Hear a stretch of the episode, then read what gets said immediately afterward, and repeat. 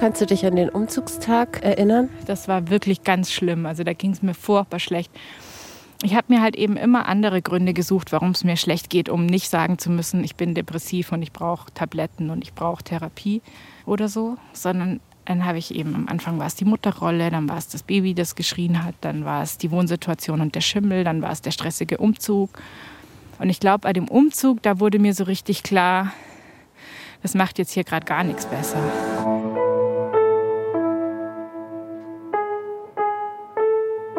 Eltern ohne Filter. Ein Podcast von Bayern 2.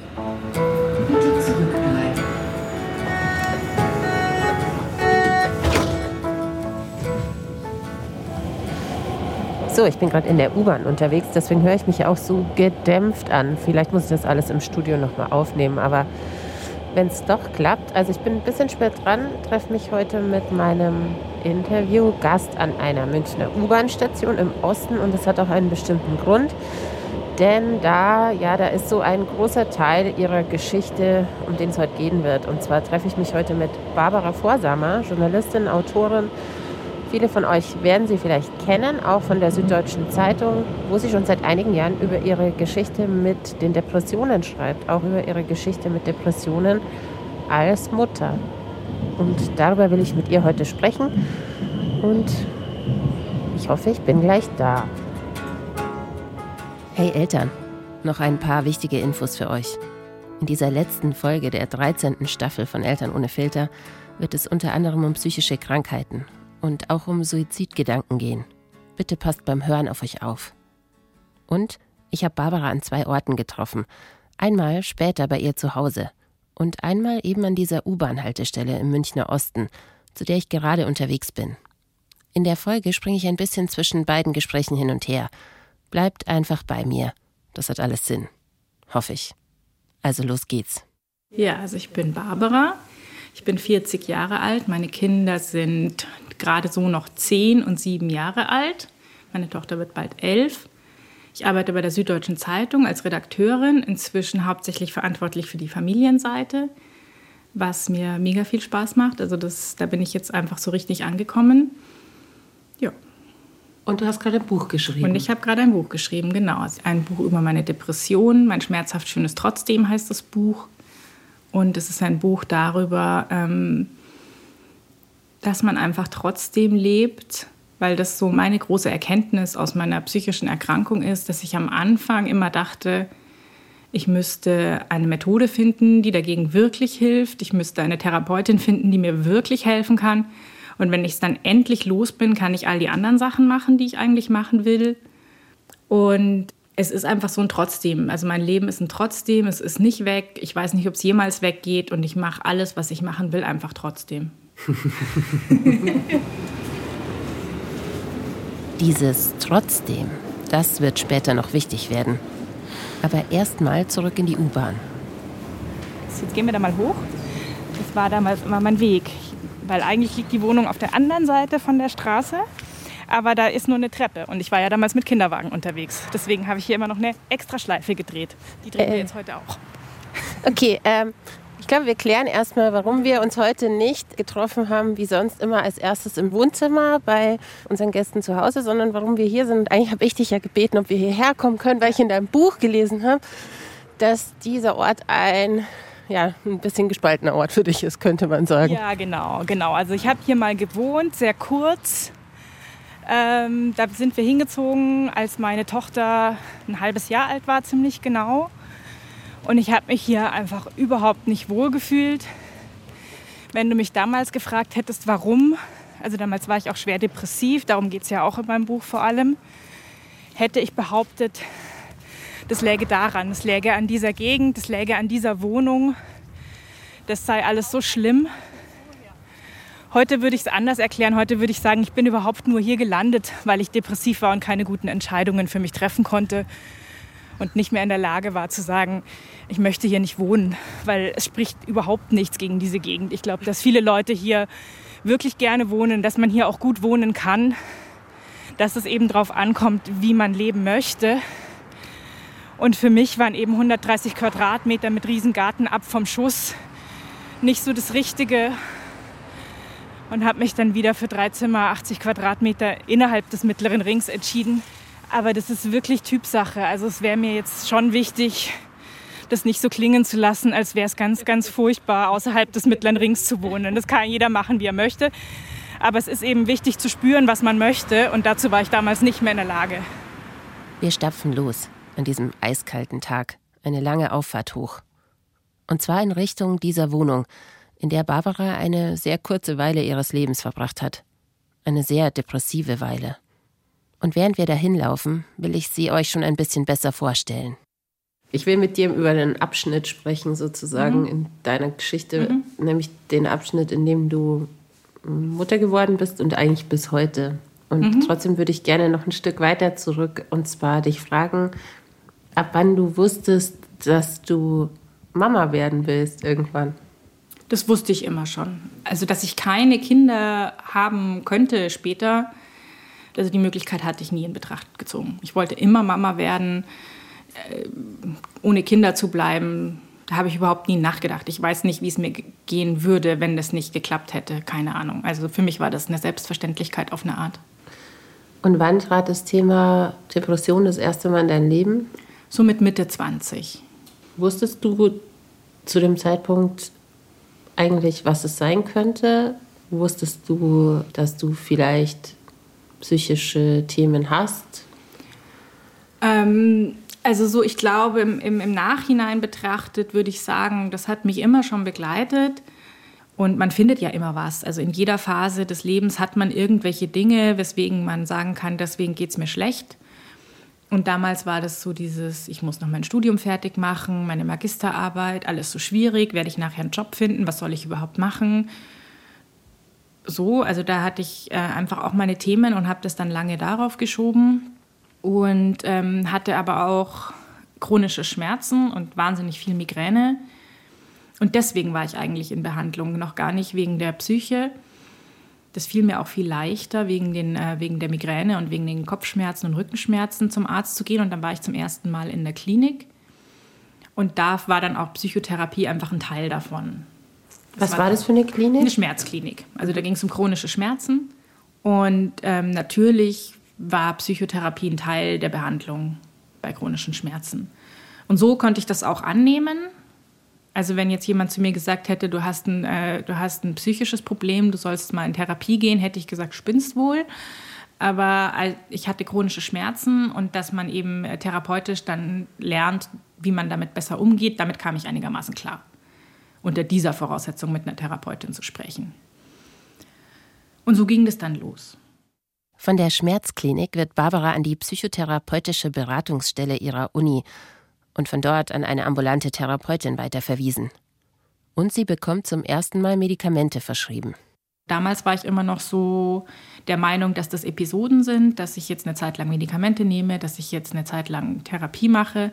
Aber beides immer, immer mit, der, mit der Idee, und bald ist es wieder gut und bald höre ich wieder auf. Und dann geht es ohne. Weil ich überhaupt nicht die Idee hatte, das könnte chronisch sein. Das könnte ein Dauerthema sein. Ich dachte, das behandeln wir jetzt. Und wenn wir fertig behandelt haben, dann bin ich wieder gesund. Und dann wird es nie wieder Thema.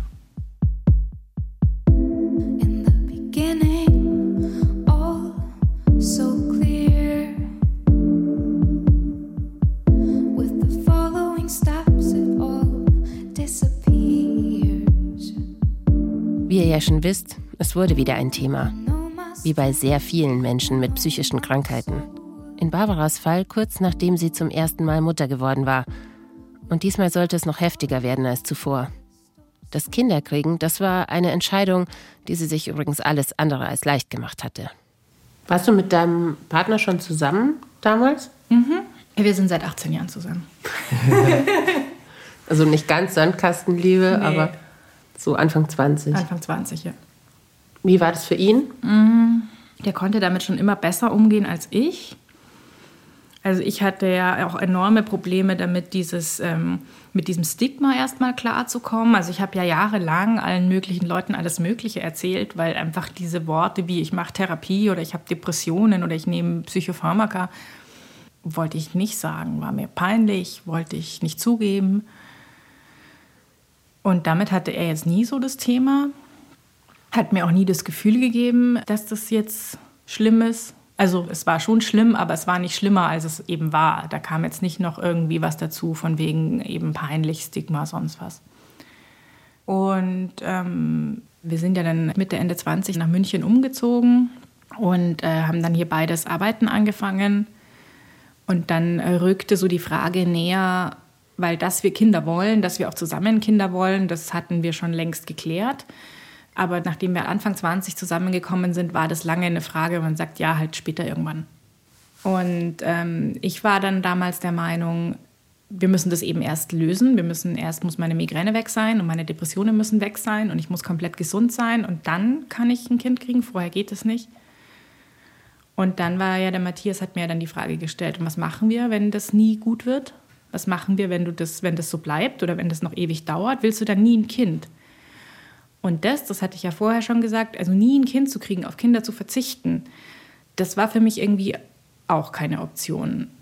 Mhm. Und dann haben wir da einfach lange drüber geredet und dann war ja sein, sein Satz auch so, ich bin ja auch noch da und meine Eltern wohnen hier in der Nähe, meine, meine Mutter war damals ja auch noch am Leben. Und es war klar, dass ich ein gutes Netz habe, dass ich es nicht alleine machen muss. Und dann haben wir es uns zugetraut. Mhm. Trotzdem. Nach der langen Auffahrt sind wir abgebogen und laufen entlang einer grauen vierspurigen Straße. Um das ein bisschen einzuordnen, von hier aus braucht man mit der U-Bahn elf Minuten zum Hauptbahnhof. Also es ist alles andere als der Punkt, Punkt, Punkt der Welt. Aber es ist eben so eine Gegend mit Ein- und Mehrfamilienhäusern und Tankstellen und Getränkemärkten. Und nicht so eine mit belebten Plätzen und kleinen Cafés und Spielplätzen. Wie die Innenstadtviertel, in denen viele Münchner so gern leben. Wie Barbara damals. Erinnerst du dich noch, als du das erste Mal hier warst und vor allem erinnerst du dich an die Zeit davor, warum du überhaupt auf Wohnungssuche gegangen bist mit einem ganz kleinen Baby? Also ich glaube, das war eine Situation, die, glaube ich, viele Menschen, die neu Eltern werden, kennen. Das Baby war klein, ich war ziemlich überfordert aus vielen, vielen Gründen. Ich war eben auch schon wieder depressiv, weil ich, bevor ich überhaupt schwanger geworden bin, alle Medikamente abgesetzt habe. Und ich glaube, das hatte schwerwiegendere Folgen, als mir damals klar war. Allerdings war ich damals auch überhaupt nicht willens, irgendwie zu sehen, dass das wieder eine Depression ist oder so, sondern habe einfach nach anderen Erklärungen für meine emotionalen Zustände gesucht. Und da findet man natürlich einiges, wenn man ein kleines Baby hat. Ne? Ich meine, man schläft ganz schlecht, die Mutterrolle ist ungewohnt, es ist alles furchtbar stressig, alle quatschen einem rein. Also wer sich Wer da eine gute Erklärung dafür finden möchte, dass er sich schlecht fühlt oder dass sie sich schlecht fühlt, der findet im ersten halben Babyjahr da relativ viel, ohne dass er sich psychisch krank diagnostizieren muss. Genau, und dann ähm, haben wir eben damals in einer sehr kleinen Wohnung gewohnt, in Giesing, sind andauernd über den Maxi-Cosi drüber gefallen und über die Kinderwagentasche und es hat geschimmelt in der Wohnung und die war halt auch nicht tipp weil in München kann man sich keine Tip-Top-Wohnung leisten. Irgendeine Kröte muss man schlucken. Und ich hatte dann nur noch Augen für das Negative und dachte, ich muss das einfach ratzfatz lösen. Und dann schien mir ein Umzug einfach wie eine gute Idee. Und dann seid ihr hierher gefahren, dein Mann und du. Ich meine, du warst ja auch eine, eine junge Mama für, für München. für Münchner Akademikerinnen war ich eine junge Mama, ja. Ähm, was natürlich auch zu meiner... 29, ne? 29, ja. Ist ja nicht wahnsinnig jung eigentlich, um Mama zu werden. Aber für meine Peer Group war es das schon. Deswegen kannte ich, ich kannte keine anderen Mamas kannte ich wirklich nicht, zumindest nicht gut. Also natürlich hatte ich ein paar Kolleginnen, die ein bisschen älter sind und die auch schon Kinder hatten, aber jetzt niemanden, der mir nah genug gewesen wäre, um wirklich die, die ganz knackigen Themen anzusprechen. Und deswegen hatte ich von ziemlich vielen Dingen einfach keine Ahnung gar nicht. Und das äh, ist mir schon auch nochmal auf die Füße gefallen. Also das habe ich auch damals immer gesagt, das kann man sich aber halt nicht aussuchen, dass ich einfach wahnsinnig gerne erst Tante geworden wäre und dann Mama. Es ist einfach die bessere Reihenfolge, einmal so eine Schwangerschaft im näheren Umfeld irgendwie zu beobachten, von einer Freundin oder, oder Schwägerin oder so und da irgendwie so ein bisschen von außen drauf zu gucken, bevor man es selber macht. Ähm, aber Mai war halt niemand, der das vor mir gemacht hätte in meinem Umfeld. Wo müssen wir denn hin? Wir müssen jetzt darüber. Okay. Wir überqueren die Straße an einer Ampel. Schon komisch, oder? Für viele von uns ist das eigene Baby das erste, das wir im Arm halten. Weil wir nicht mehr in der Großfamilie leben, weil wir vielleicht selber Einzelkinder sind oder weit entfernt wohnen von Nichten und Neffen. Bestimmt wäre es nicht schlecht, wenn wir da schon ein bisschen Erfahrung hätten und nicht ganz so unvorbereitet ins Elternsein reinplumpsen würden. Vielleicht wären wir dann ein bisschen cooler und könnten mit manchem besser umgehen. Zum Beispiel Schimmel, den wir plötzlich in der Wohnung entdecken. Das schien mir damals als ein Problem, das ich nicht anders lösen kann als durch einen überstürzten Umzug. Auch aus Sorge wegen dem Baby? Auch. Also das, wo man heute, wo ich heute wahrscheinlich sagen würde, wie kann man den entfernen? Gibt es irgendwelche Übergangslösungen?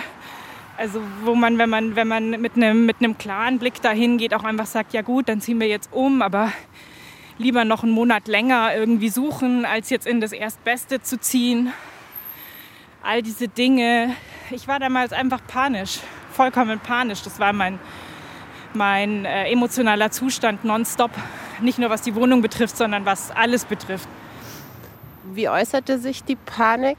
Also als ich dann so richtig Symptome bekommen habe, wo man dann einfach nicht mehr wusste, was ist das jetzt, was ich nicht mehr so richtig erklären konnte mit junge Mutter, ist halt ein bisschen durcheinander.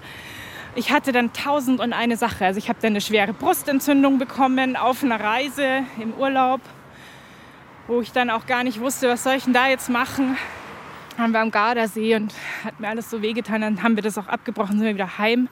Und dann hatte ich so, so sehr schnell abgenommen. Also ich meine, dass man nach der Geburt abnimmt, ist ja normal, auch erwünscht. Den meisten geht es auch zu langsam.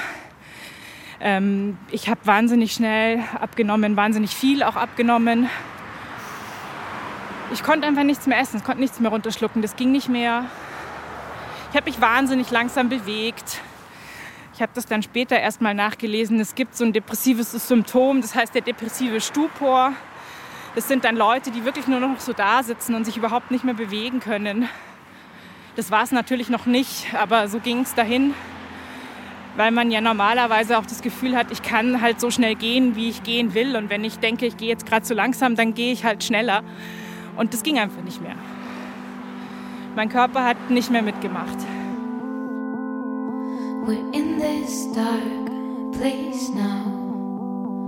We just don't know how to look with patient eyes, my dear. Now we're moved by bis zu diesem Punkt hatte ich das Gefühl, ich kenne einiges von dem, was Barbara mir erzählt. Vielleicht geht es euch auch so. Diese Verwirrung im ersten Babyjahr, die Ängste, die schlechte Stimmung. Und auch dieses Gefühl, dass man sich nicht spürt oder die eigenen Bedürfnisse nicht mehr erkennt.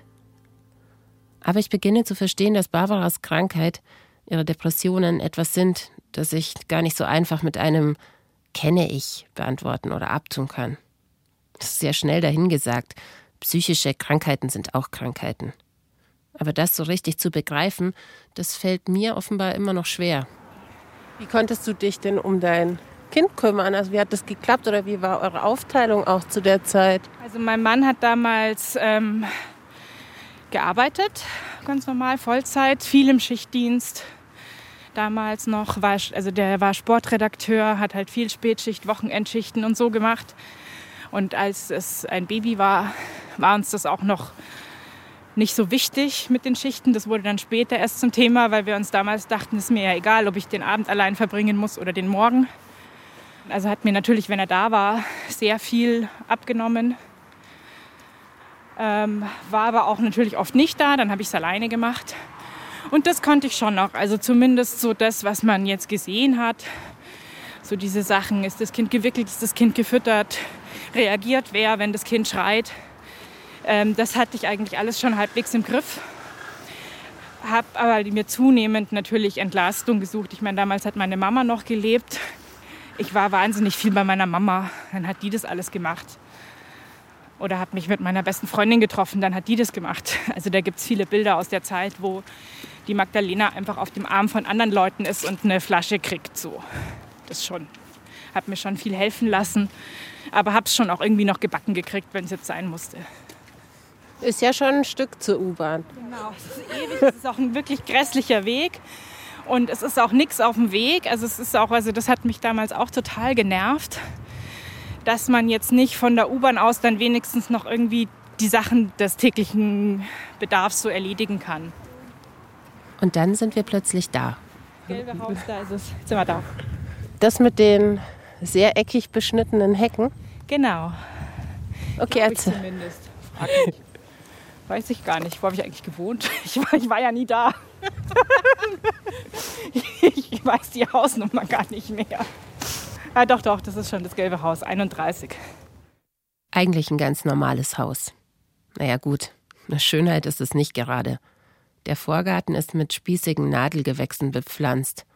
Und ein paar Jahrzehnte hat es auch schon auf dem Buckel. Aber ich habe es sowieso verstanden, glaube ich. Das Haus ist nicht mehr als ein Symbol. Wann seid ihr umgezogen? Kannst du dich an den Umzugstag erinnern? Das war wirklich ganz schlimm. Also da ging es mir furchtbar schlecht. Und ich glaube, bei dem Umzug, da wurde mir so richtig klar, das macht jetzt hier gerade gar nichts besser. Das wird hier ja gerade alles nur noch schlimmer, wie es mir geht. Ich konnte auch überhaupt nicht eigentlich helfen. Ich saß echt so heulend. Ich hab, in, saß ich da im Keller und habe da geheult und irgendwie gedacht, das gibt's doch jetzt gar nicht, dass ich das einfach, ich habe das nicht gepackt, diesen Umzug. Ähm, ja. Also wir hatten, also wir haben das selber gemacht. Wir sind nicht mit einem Unternehmen umgezogen. Das heißt, hier waren dann irgendwie so 20, 25 Leute, Freunde, Kollegen und so, die dann halt den Umzug gemacht haben und und ich war völlig, völlig neben mir. Mein äh, Mann hat einen äh, Mannschaftskollegen, also der spielt ähm, Badminton, Mannschaftskollegen gehabt, der uns auch beim Umzug geholfen hat, mit dem ich in der Schule war, 20 Jahre davor. Also der hat mich 20 Jahre nicht oder lange, lange nicht gesehen. Und an dem Tag hat er mich halt gesehen und hat dann auch irgendwann zu mir gesagt, was ist denn mit der passiert? Wie sieht die denn aus? Was ist denn da los? Also der war wirklich so, der kannte mich überhaupt nicht gut, sondern eher, weil er mich eben nicht so gut kannte und weil er mich so lange nicht gesehen hatte, halt irgendwie den, den schärferen Blick dafür gehabt, dass da was irgendwie ganz, ganz komisch ist, ja. Zum Zeitpunkt des Umzugs nimmt Barbara sogar schon wieder ihre alten Medikamente. Um sie nehmen zu können, stillt sie ihre Tochter von einem auf den anderen Tag ab, weil ihr das ihr damaliger Psychiater so empfiehlt und weil es ihr so schlecht geht. Und zuvor, zu Beginn der Schwangerschaft, da hatte sie die Psychopharmaka von einem auf den anderen Tag abgesetzt, weil das die Gynäkologin empfohlen hatte. Zwei ärztliche Ratschläge, die Barbara rückwirkend betrachtet echt schwierig findet. Also das Unwissen in dem Bereich finde ich echt verheerend. Also das, also da hatte ich wirklich sowohl in die eine als auch in die andere Richtung. Also ich hatte eben diese Gynäkologin, die gemeint hat, hier lustig weiternehmen bis zum positiven Schwangerschaftstest, dann aber sofort absetzen, was beides nicht gut ist. Dann hatte ich aber den, den anderen, den Psychiater dann später, der gesagt hat, ich muss sofort abstillen, damit ich es wieder nehmen kann, so rum. Und das stimmt alles so nicht. Also das, es ist alles ein bisschen komplizierter. Also es gibt Medikamente, Psychopharmaka, die man trotz Schwangerschaft und trotz Stillzeit nehmen kann. Es gibt viele, bei denen geht es eher nicht. Und dann ist es aber auch immer eine Abwägung. Das heißt, es gibt auch Schwangere, die nehmen die wildesten Sachen, die man eigentlich nicht nehmen soll, weil eben die Alternative, dass sie es nicht nehmen und erkranken, noch schlimmer wäre. Also deswegen, da kann man überhaupt nicht sagen, das ja, das nein, sondern es kommt sehr drauf an und es braucht einfach Ärztinnen und Ärzte, die sich gut auskennen und davon gibt es leider viel zu wenig. Und ich würde mir wünschen, dass die, die sich nicht auskennen, das dann wenigstens sagen und einen weiterverweisen oder sagen, ich muss es mir erstmal drauf schaffen und sag's ihnen nächste Woche. Aber da einfach zu sagen, ja, ja, das dürfen sie nehmen, nein, nein, das dürfen sie auf keinen Fall nehmen, es ist echt ganz, ganz schrecklich. Barbara schaut von der anderen Straßenseite auf das gelbe Haus. Also wir sind im Oktober sind wir eingezogen. Sechs Wochen später bin ich in die Klinik gegangen, nach Haar. Dann war ich da zwei Monate. Dann bin ich wieder rausgekommen aus der Klinik. Dann haben wir uns ein paar Wochen später eine Wohnung in Giesing wieder angeschaut, beschlossen, dass wir umziehen. Und dann ähm, waren wir zwar noch drei Monate hier, Aber dadurch, dass wir dann schon wussten, wir bleiben hier nicht, war es dann schon wieder ganz anders. Also dann habe ich es plötzlich auch problemlos ertragen. Wir gehen zurück.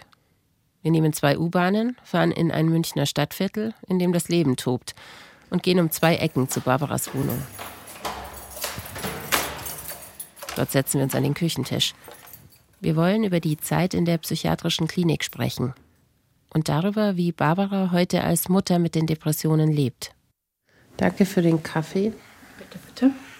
Und als du aus der, aus der Wohnung dann dort raus bist und wirklich gesagt hast, ich muss jetzt in die Klinik, was war der Moment? Erinnerst du dich daran? Also ich weiß, dass ich dann natürlich da viel alleine rumsaß in dieser Wohnung und es war irgendwie, es war da sehr kalt. Also die, die war einfach sehr kalt, die Wohnung und mich hat sowieso gefroren, weil ich so dünn war und nichts mehr gegessen habe. Also ich habe ja schon wochenlang einfach nichts mehr gegessen. Dann war ich so verfroren, saß ich da rum und ich hatte einfach dieses Gefühl, es geht nicht mehr, es geht nicht mehr, es geht nicht mehr. Das ist ja auch so ein, so ein, so ein depressiver Gedanke. Es gab dann so einen Abend, wo der Matthias Spätdienst hatte und es war irgendwie so 8, 9, 10 Uhr, irgendwie sowas. Und ich hatte das Gefühl, es geht nicht mehr, geht nicht mehr, kann nicht mehr.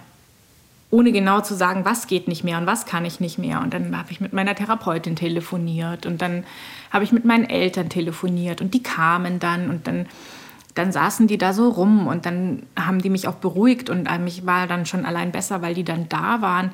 Aber das waren dann auch so Momente, wo ich mir dachte, das kann doch nicht sein, dass ich als erwachsene Frau jetzt hier in meiner eigenen Wohnung sitze und meine Mama anrufen muss, dass die jetzt zu mir kommt und sich neben mich setzt, weil ich das jetzt gerade einfach nicht schaffe, nur da zu sitzen alleine. Ich hätte ja gar nichts machen müssen. Es war ja nicht so, dass irgendwas zu tun war, was ich nicht geschafft habe, sondern es war einfach dieses Gefühl, es geht nicht. Und was es ist, war mir gar nicht klar. Und an dem nächsten Tag habe ich dann eben angefangen, so rumzugoogeln, was gibt es jetzt überhaupt für Möglichkeiten, was kann ich denn jetzt überhaupt machen? Ja, weil irgendwie wieder Medikamente genommen habe ich schon, die haben aber irgendwie nichts geholfen. In Therapie war ich auch schon. Es hat das Gefühl, ich brauche jetzt, es muss noch irgendwie eins mehr passieren. Und dann bin ich eben äh, über Google auf die Mutter-Kind-Station in Haar gestoßen, habe dann da angerufen und äh, eben einen Termin ausgemacht, eigentlich nur zum, wir schauen uns das mal an. Und dann sind wir dahin. Meine Mama war auch dabei und der Matthias und natürlich das Baby. Ich weiß gar nicht mehr, warum die alle dabei waren. weiß ich auch nicht mehr. Und dann sind wir dahin und dann hatten wir erst ein Gespräch alle zusammen mit der Oberärztin und dann konnte ich aber nicht so richtig sprechen. Und dann weiß ich noch, wie die alle rausgeschickt hat und gesagt, sie möchte jetzt mit mir alleine sprechen. Und dann hat sie mit mir alleine gesprochen und dann mir mehr oder weniger gesagt, dass ich doch einfach unglaublich depressiv bin und also wir haben dann auch direkt über, über Suizidgedanken und, und so weiter gesprochen, weil sie es offensichtlich einfach so sehr gut gemerkt hat, dass das alles schon, schon quasi da ist. Und hat dann eben gesagt, dass sie einfach nicht mich wieder nach Hause fahren lässt. Also war, die Idee war ja eigentlich, wir lassen uns auf die Warteliste schreiben und ich gehe dann irgendwann auf die Mutter-Kind-Station. Und die war so, nee, sie können nicht mehr nach Hause fahren, es geht nicht. Sie bleiben jetzt hier. Auf der Mutter-Kind-Station ist kein Platz, aber hat mich dann auf die Krisenstation. Ich durfte gar nicht mehr raus. Aber irgendwie fand ich das damals entlastend. Also ich habe mich eigentlich gar nicht wirklich eingesperrt gefühlt, also weil die Krisenstation ist ja auch so eine halb geschlossene Station, kann man ja wirklich nicht mehr raus. Ähm, aber für mich war das eher so, jetzt nimmt mir jemand alles ab. Jetzt bin ich nicht mehr zuständig. Nicht mal mehr für mich selber, sondern jetzt bin ich einfach so hier und sonst gar nichts mehr. Also eine Erleichterung im ersten Moment? Im ersten Moment war das einfach nur eine Erleichterung, dass ich das jetzt nicht mehr machen muss. Gar nichts mehr.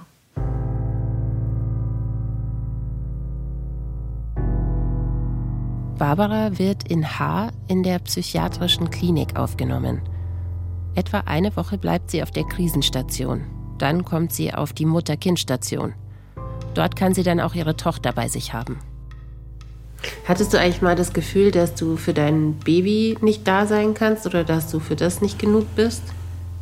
Klar, die ganze Zeit. Also, ich, dass ich das nicht gut kann und nicht gut mache, äh, das, das Gefühl hatte ich die ganze Zeit. Ähm, von Anfang an.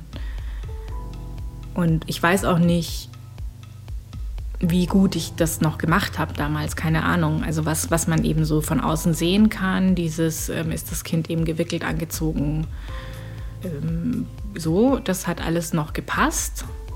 Das konnte ich schon. Aber wie gut ich jetzt darin war, zu spüren, was das Kind jetzt braucht oder so. Also ich meine, was andererseits auch schwierig, was braucht ein Kind, das sechs Monate alt ist? Ja, ich meine, das kann man sich einfach mit dem Tragetuch auf den Bauch schnallen und dann trägt man es halt rum.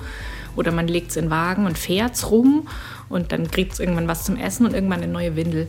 Und das habe ich alles so hinbekommen. Und ob das gereicht hat, weiß ich echt nicht. Keine Ahnung. Auch wenn ich keine Depression habe, da kann ich Barbara so gut verstehen. Was helfen diese Schuldgefühle? Das Leben teilt uns die Karten aus. Und uns bleibt nur, uns darum zu kümmern, dass es uns gut genug geht, um für unsere Kinder zu sorgen. Und zwar langfristig. Wenn ich eins gelernt habe in gut zwei Jahren Eltern ohne Filter, immer wieder über die eigenen Grenzen zu gehen und sich selbst zu vergessen, das rächt sich. Wann kam für dich so der Moment, wo du gemerkt hast, okay, das wird jetzt besser? Ähm, das hat echt gedauert.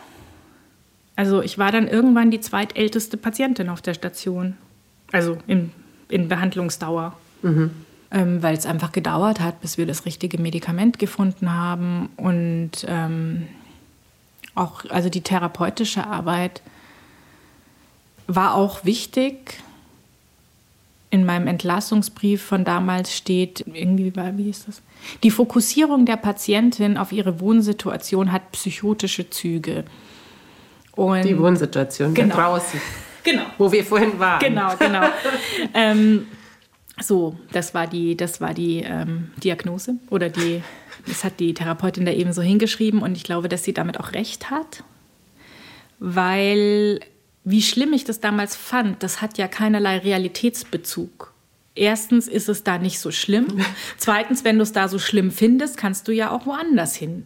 Also so, ne? Es ist ja jetzt nicht, ich war da ja nicht festgekettet. Und es ist eben auch nicht so, dass man sagen muss, da muss man sofort sterben. Sondern es ist halt so, eigentlich möchte ich anders leben. Gut, jetzt lebe ich halt so und schaue, dass ich es bald wieder ändere. Aber dazu diese Erkenntnis war ich nicht in der Lage. Ich bin die ganze Zeit darum gekreist, dass das doch jetzt nicht geht, da gleich wieder auszuziehen, dass ich dem doch eine Chance geben muss. Das doch denn der, was denkt denn der Vermieter, wenn wir nach drei Monaten schon wieder den Mietvertrag kündigen? Also das waren so meine Gedanken. Und wir können doch nicht schon wieder umziehen. Wir haben doch gar kein Geld, noch einen Umzug zu bezahlen. Wir können auch nicht unsere Freunde fragen, uns fünf Monate nach dem letzten Mal schon wieder die Kisten zu schleppen. So, also das war meine, meine also Dauerargumentation im Kreis anstatt zu sagen, aber natürlich geht es. Ist das nicht auch ein Zeichen ähm, von Depressionen, dass man sich so wenig handlungsfähig fühlt? Genau, genau. Dass man sich so wenig handlungsfähig fühlt, ähm, dass man sich so total eingesperrt fühlt in der eigenen Situation und dann eben die Situation für die eigene Befindlichkeit verantwortlich macht. Und in Wirklichkeit ist es andersrum. Die Befindlichkeit und die Krankheit führen dazu, dass man das Gefühl hat, die Situation ist unveränderbar. Also das ist auch tatsächlich ähm, ein sehr depressives Gefühl für mich. Ähm, also woran ich so ein bisschen erkenne manchmal, weil man ja doch auf eine Art immer handlungsfähig ist eigentlich. Es gibt nur ganz, ganz wenige Dinge im Leben, die man wirklich nicht ändern kann. Du bist dann mit deiner Babytochter wieder entlassen worden mhm. und dann zurück in die Wohnung, mhm. in der du nicht wohnen wolltest. Und hast was gemacht, damit es dir euch besser ging? Ähm, eine neue Wohnung gesucht, sofort quasi. Es ging dann auch total schnell. Da hatten wir echt Glück, dass wir sehr schnell ähm, dann wieder eine Wohnung gefunden haben, die sauhässlich war. Also wirklich, meine Mutter hat nur gedacht, seid ihr vollkommen wahnsinnig. Die Wohnung war dunkel, die war total banane geschnitten. Die war wieder eine Dreizimmerwohnung, obwohl eigentlich klar war, wir wollen irgendwann vier werden. Und das ist jetzt auch nicht das, wo wir irgendwie alt werden können und so. Also die hatte ganz, ganz viele Nachteile auch, nur andere. Aber sie war quasi nur so ein Steinwurf von unserer alten Wohnung entfernt, wo ich gesagt habe, ich will da unbedingt hin, ich will unbedingt in diese Wohnung ziehen, weil ich dann einfach genau weiß, wo ich wohne und ich bin wieder genau in meiner Nachbarschaft und da fühle ich mich wohl und dann mache ich halt das Licht an, ja, am Esstisch. Das war auch genau die richtige Entscheidung.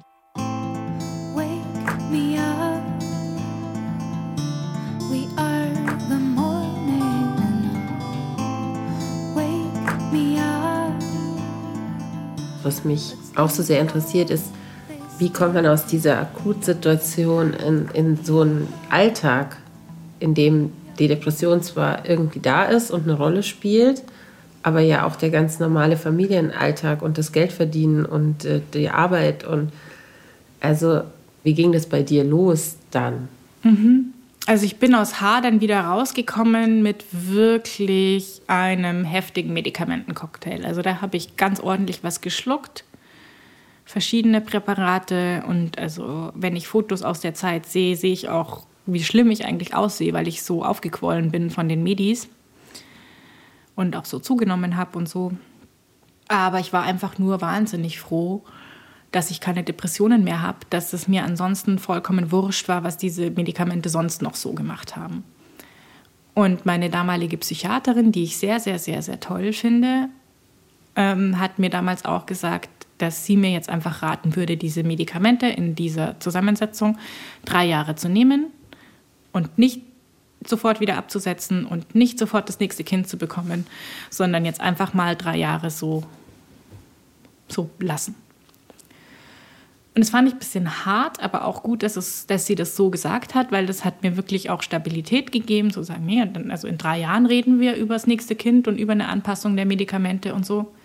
Und so sind dann die nächsten drei Jahre ins Land gegangen. Und dann wollte ich ja schon das zweite Kind. Und dann haben wir die Medikamente halt so angepasst, dass ich schwanger werden konnte. Und dann ging das super. Also das ging einfach super. Und dann habe ich einfach dieses ähm, andere Antidepressivum und nicht mehr den ganzen anderen Kram genommen. Und dann bin ich schwanger geworden und habe meinen Sohn bekommen und nehme dieses Antidepressivum immer noch, das gleiche. Und also für mich haben Medikamente machen für mich schon den großen Unterschied. Und das hat sich, glaube ich, damals durch diese ganz schwere Episode in, in Haar mit Haar einfach dann auch geändert. Sagen, nee, also ich, wir verhandeln jetzt einfach nicht einmal im Quartal, was wir jetzt schon wieder alles absetzen, sondern wir lassen das jetzt einfach so. Und wir können alle drei Jahre mal probieren, ob sich reduzieren lässt, ohne dass was passiert, aber vorsichtig. Und wenn dann eben doch was passiert, dann nehme ich es eben weiter. Und das hätte ich mir auch nie träumen lassen. Also ich nehme jetzt einfach seit elf Jahren nonstop Psychopharmaka. Und ist halt so. Barbara sagt das so cool. Ich merke, dass ich vor den Medikamenten für psychische Krankheiten immer noch einen komischen Respekt habe. Eine Therapie machen, okay, ja klar. Aber Psychopharmaka nehmen? Über viele Jahre? Barbara kennt sich mit dem Thema Depression aber mittlerweile wahnsinnig gut aus, weil sie damit lebt und natürlich auch, weil sie darüber schreibt. Sie erklärt mir, dass die Wissenschaft Depressionen mit dem biopsychosozialen Modell erklärt. Das heißt, es gibt biologische Faktoren, das sind die Gene, Hormone etc., psychologische Faktoren, etwa traumatische Erlebnisse, und dann gibt es die sozialen Faktoren, wie die Lebenssituation, der Job, die Beziehung oder die Wohnsituation. Und je nachdem unterscheidet sich auch die passende Behandlung ich glaube, mich bringt das insofern weiter, dass ich sage, okay, multifaktoriell, es spielt da vieles mit rein. Man kann nicht einen Finger drauf deuten. Aber was mir total wichtig ist, ist, dass es nicht unbedingt mit einem frühkindlichen Trauma zu tun hat, weil das ist auch so ein weit verbreitetes Missverständnis, dass halt wer schwer psychisch krank ist, ganz sicher in der frühen Kindheit irgendeine Art von Missbrauch, Vernachlässigung, sonstigen Trauma erlebt hat.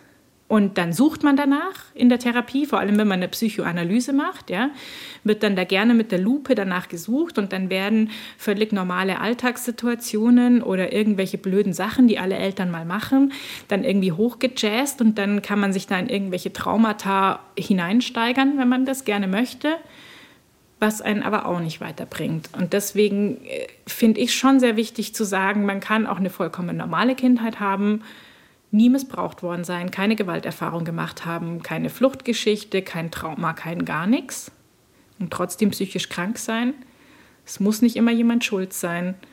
Manchmal ist es einfach so. Das ist eine super persönliche Frage, aber mhm. weißt du, woran es bei dir liegt, dass du Depressionen hast? Nee, weiß ich nicht. Und ich bin um diese Frage auch jahrelang gekreist und habe ähm, mich mit dieser Ursachenforschung unglaublich lange aufgehalten und bin da auch in ein paar Sackgassen marschiert.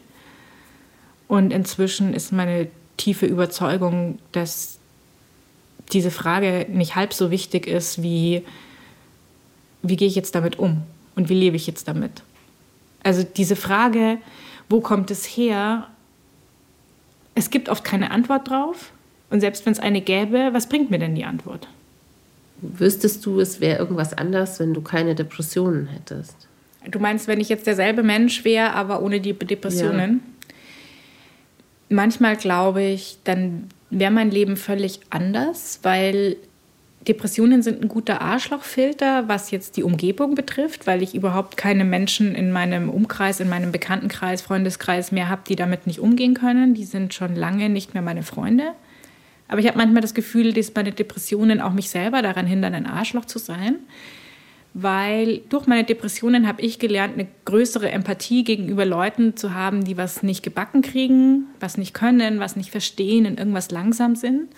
Und in gesunden Phasen und in, in äh, Zeiten von meinem Leben, wo ich das nicht so gespürt habe und auch nicht so hatte, ich bin recht ehrgeizig und ähm, war manchmal recht ungeduldig und wenig verständnisvoll gegenüber Leuten, die halt irgendwas nicht gebacken bekommen. Und da kann ich viel empathischer sein heute. Und das habe ich einfach dadurch auf die harte Tour gelernt, dass ich halt gemerkt habe, ich krieg's auch nicht immer gebacken. Und ich glaube, dass wenn ich komplett gesund wäre und trotzdem diesen Ehrgeiz hätte, dann wäre ich ein ganz schön unangenehmer Mensch. und das hatte ich früher halt noch viel mehr, dass ich dachte, das muss ich alles machen und das muss ich alles schaffen und so. Und sich zu entscheiden, bestimmte Dinge auch nicht zu tun oder bestimmte Dinge auch gar nicht erst zu wollen oder zu sagen, ich will sie vielleicht, aber ich entscheide trotzdem, dass sie nicht gut wären für mich, ja das kam erst auch so durch und mit der Depression und mit der Migräne fast noch mehr, weil die im Alltag präsenter ist als die Depression. Auch zu sagen, ich kann, muss bestimmte Sachen einfach bleiben lassen, damit ich mich selbst nicht überfordere.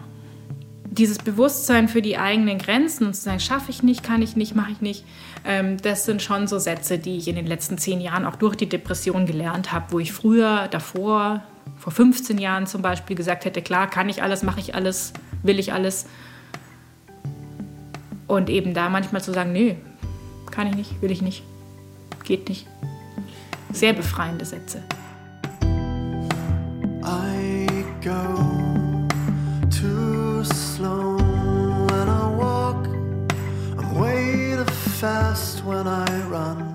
Diese Sätze, die sind ja für uns alle befreiend. Genauso wie es sich lohnt hinzuschauen, ob man die Dinge, die man tut, macht, weil man sie machen will oder weil man denkt, dass man sie machen muss. Die eigenen Bedürfnisse spüren lernen, wahrnehmen, ihnen nachgehen und die eigenen Grenzen wahren. Eine Mammutaufgabe. Nicht nur für Eltern, oder? Mir zumindest fällt das ziemlich schwer. Lässt du deine Kinder denn spüren, wenn es dir zu viel ist? Ja. Und wie formulierst du das ihnen gegenüber? Das sage ich dann so. Ich glaube, bei mir merken sie das. Also ich. Ich meine, die Migräne, die du hast, ist ja was, da kann man irgendwie total gut sagen, das geht jetzt einfach nicht. Ich muss mich hinlegen mhm. und die Tür zumachen mhm. und das Licht mhm. aus. Und ja, genau. Ich glaube, das ist für Kinder auch gut zu verstehen, oder? Nee. Nee? Also, ich weiß nicht, ob sie es verstehen.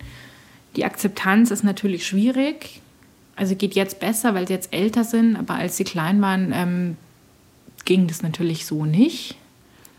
Wobei ich auch, ähm, also bei der Migräne jetzt auch immer, also ich wollte nicht so eine Mutter sein, die dann irgendwie sagt, das müssen jetzt alle auf Zehenspitzen durch die Wohnung laufen, weil die Mama Migräne hat, sondern ich habe dann halt Migräne und muss das halt ertragen, dass die trotzdem laut sind.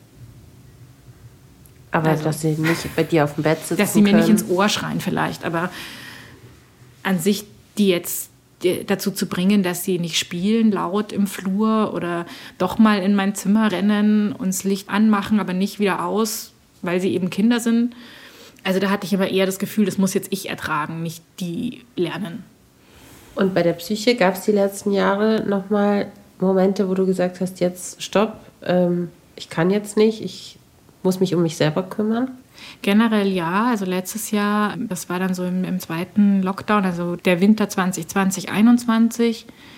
da hatte ich dann schon auch noch mal eine Depression, würde ich jetzt im Nachhinein sagen. Hat auch wie immer ein bisschen gedauert, bis ich es gecheckt habe, weil man natürlich auch wieder eine Situation hatte, wo man 30 andere Gründe hat, weswegen man äh, sich erklären kann, warum es einem gerade schlecht geht und warum man gerade nicht so leistungsfähig ist und nicht so gut gelaunt und warum einem alles zu viel ist. Also Corona-Eltern, das war ja ein Riesenthema zu dem Zeitpunkt auch und alle waren überfordert und konnten nicht mehr. Und habe ich auch länger gebraucht, bis ich gecheckt habe, dass es bei mir wieder eins mehr ist. Aber ich glaube, ich war sehr viel schneller natürlich in meinen äh, Reaktionen. Also war es dann bei meiner Ärztin und bei meiner Therapeutin und dann habe ich wieder was genommen und so weiter, sodass das innerhalb von zwei, drei Monaten eigentlich wir die Kurve gekriegt haben. Und ich habe mich halt krank schreiben lassen, weil ich gemerkt habe, ich schaffe das jetzt nicht mehr, mich um die Kinder zu kümmern und zu arbeiten. Und ich meine, als Mama kann ich mich nicht krank schreiben lassen. Das geht nicht. Und deswegen habe ich mich in der Arbeit krank schreiben lassen und dann einfach die Kinder in die Schule. Genau, meine Tochter konnte in die Schule gehen und mein Sohn in den Kindergarten. Dann habe ich die äh, halt weggeschoben in der Früh und dann hatte ich so ein bisschen Zeit, um depressiv zu sein. Und dann nachmittags habe ich mich wieder zusammengerissen. Also das ist dann einfach, war dann einfach so die Prioritätensetzung, zu sagen, ich schreibe mich in der Arbeit krank, damit ich auch wenn ich vielleicht noch arbeiten könnte, wenn ich mich jetzt megamäßig zusammenreiße. Aber ich habe einfach nur ein Drittel Energie und die braucht meine Familie, weil da kann ich mich nicht krank schreiben lassen. Deine Kinder, wie redest du mit denen über Depressionen? Wissen die, was eine Depression ist? Ich glaube schon, dass sie das wissen. Ähm, ich glaube, dass es sie aber auch nicht besonders interessiert. Eigentlich ein gutes Zeichen, finde ich. So. Und ähm, dass ich da krankgeschrieben war letztes Jahr, das habe ich ihnen zum Beispiel gar nicht gesagt. Nicht, weil ich es ihnen nicht sagen wollte oder weil, weil ich äh, nicht zugeben wollte, dass ich Depressionen habe oder so, sondern weil das bei meiner Tochter dazu geführt hätte, wenn die gewusst hätte, die Mama ist daheim und hat Zeit, wäre die auch nirgends hingegangen. Deswegen habe ich das nicht so offen kommuniziert, dass ich krankgeschrieben bin. Und mir ging es 2020, 2021 lange nicht so schlecht wie 2011, 12. Das heißt, ich hatte jetzt nicht die Situation, dass ich zum Beispiel im Bett lag, nicht aufstehen konnte und das irgendwie erklären musste.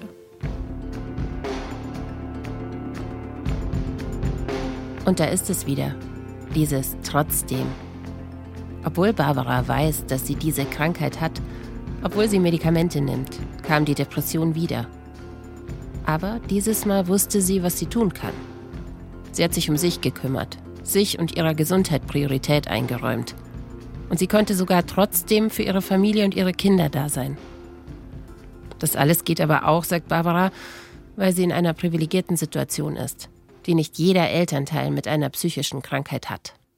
Ich frage mich manchmal, wie es mir gehen würde als Mutter, wenn ich jetzt ähm, einen anderen Mann geheiratet hätte, weil der Matthias einfach ähm, immer schon emotional sehr unterstützend war, aber auch ähm, insgesamt. Also wir, wir führen einfach eine 50-50-Beziehung auch immer schon. Ich habe äh, meine Eltern äh, gehabt, also mein Vater lebt auch noch, aber die ersten sieben Jahre meiner Elternschaft hatte ich auch meine Mutter in der Nähe, die einfach eine sehr aktive Oma war. Mein Bruder und seine Frau leben in München und unterstützen. Meine beste Freundin unterstützt mich. Ich habe hier eine tolle Nachbarschaft. Also ich habe wirklich ein sehr enges, sehr ähm, unterstützendes, tolles Netzwerk. Und so geht es. Und ich möchte aber nicht wissen, wie das alles gelaufen wäre, wenn ich dieses Netz nicht hätte. Ich habe auch einen tollen Arbeitgeber, der das alles mitmacht, der das alles mitgemacht hat in den letzten 15 Jahren wo ich nie das Gefühl hatte, ich verliere jetzt demnächst meinen Job, wenn noch einmal ein gelber Zettel vom Psychiater kommt.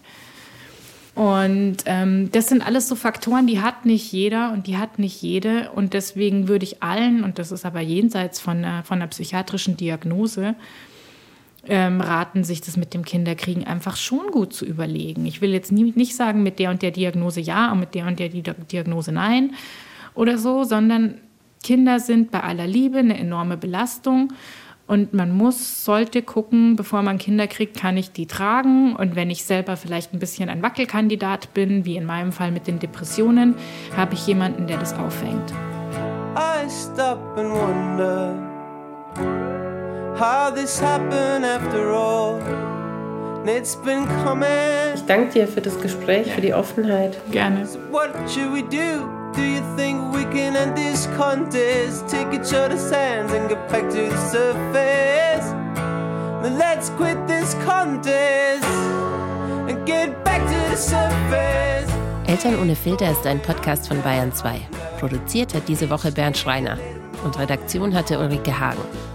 Barbara Vorsamers Buch Mein schmerzhaft schönes Trotzdem, das verlinke ich euch natürlich in den Show Notes.